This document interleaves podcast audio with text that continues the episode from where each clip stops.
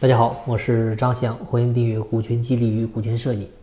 啊，今年呢发生了不少的事儿啊。九月底的时候，长春一临街餐厅发生火灾啊，造成十七人死亡，三人受伤，企业法人被控制。火灾事故的发生呢，让人非常的痛心啊。背后的原因呢，我们还还还不太清晰。但是呢，今天我们重点就是来讨论当时新闻里面最后的一句话啊，企业法人。被控制。这里的企业法人的完整表述应该是企业法定代表人，而企业法人指的是以盈利为目的、独立从事商品生产和经营活动的社会经济组织。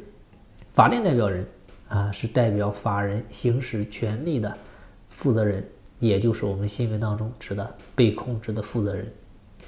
我们经常可以听到身边的朋友说啊，自己的身份证，对吧，被某一个远房亲戚拿去注册公司了，去做法定代表人，什么都不用完，每个月呢还有几千块钱的工资可以拿，啊，看起来呢是这个远房亲戚亲自把这个馅饼端在了你的面前，但实际上呢，这个馅饼背后隐藏的是东窗事发之后的无底深渊。为什么这么说呢？是因为如果企业出现了非法经营、偷税漏税。出逃出资、擅自处理财产等等这些事儿，它会使得合作方或者利害关系人遭受损失的行为，或者从事非法活动的时候，不仅仅是企业需要承担责任，法定代表人也会受牵连。他严重的可能还会追究刑事责任。通俗来讲，就是会进去。所以我们反复跟大家强调，大股东不要做法定代表人，普通人你也不要被眼前的蝇头小利所诱惑。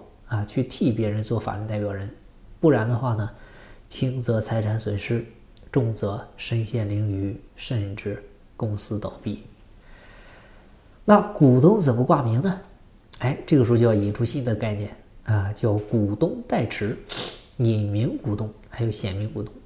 股东作为公司的所有者啊，对公司债务以注册资金为限，承担有限责任啊。就比如说某一个自然人甲。因为个人原因没有办法在公司当中显露自己的姓名的时候，他就会采取股权代持的形式来解决问题。啊，下面我们对具体操作进行举例。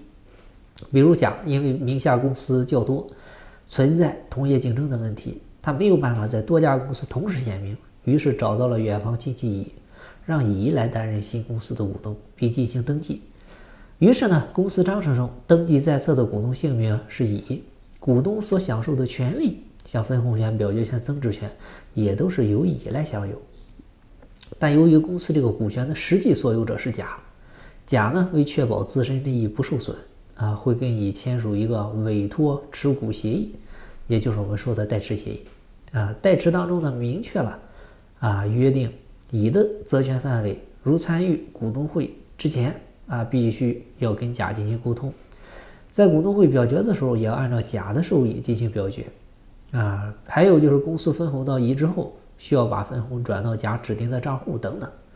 所以像这类的条款，它会完善的来保护甲的权利。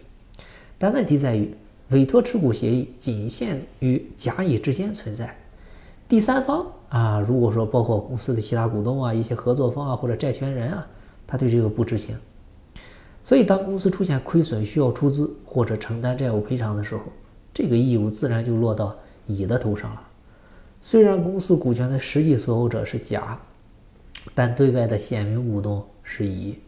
所以，按照流程，乙呢先进行垫付出资，后续再向甲主张还款。到时候钱还能不能要回来，那就未知了。所以，既然做法定代表人和隐名股东风险这么大，那有什么方法可以规避吗？要变更法定代表人，所以这可能是很多同学的第一反应。但遗憾的是呢，公司法人的一个变更流程很复杂啊，除去各种资料证明和老法人的同意以外，还有两个问题最难解决。一个就是公司跟变更法定代表人的一个股东会决议，第二个就是新法人的人选，难度不言自明啊。至于代持，可以从委托持股协议上进行约束。